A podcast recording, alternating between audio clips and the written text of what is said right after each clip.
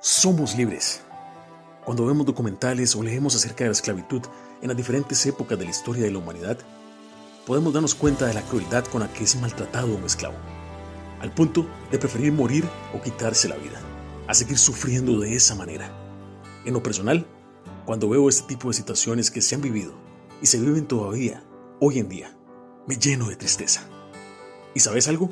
Vos y yo estamos expuestos a una esclavitud día tras día, que nos puede martirizar, deprimir, amargar y hasta matar. Sí, así como lo es. No es a nivel físico, es a nivel espiritual. Y el encargado que es el diablo es muy astuto. Tiene años en este oficio y te quiere hacer creer que esa es tu realidad y que nunca vas a poder salir de esa cárcel. Pero hoy tienes que saber que ya alguien te dio el privilegio de tener vida eterna y te llama su Hijo amado.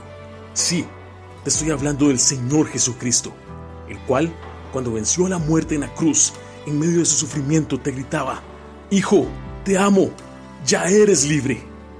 Cito las palabras de Pablo en la carta a los romanos.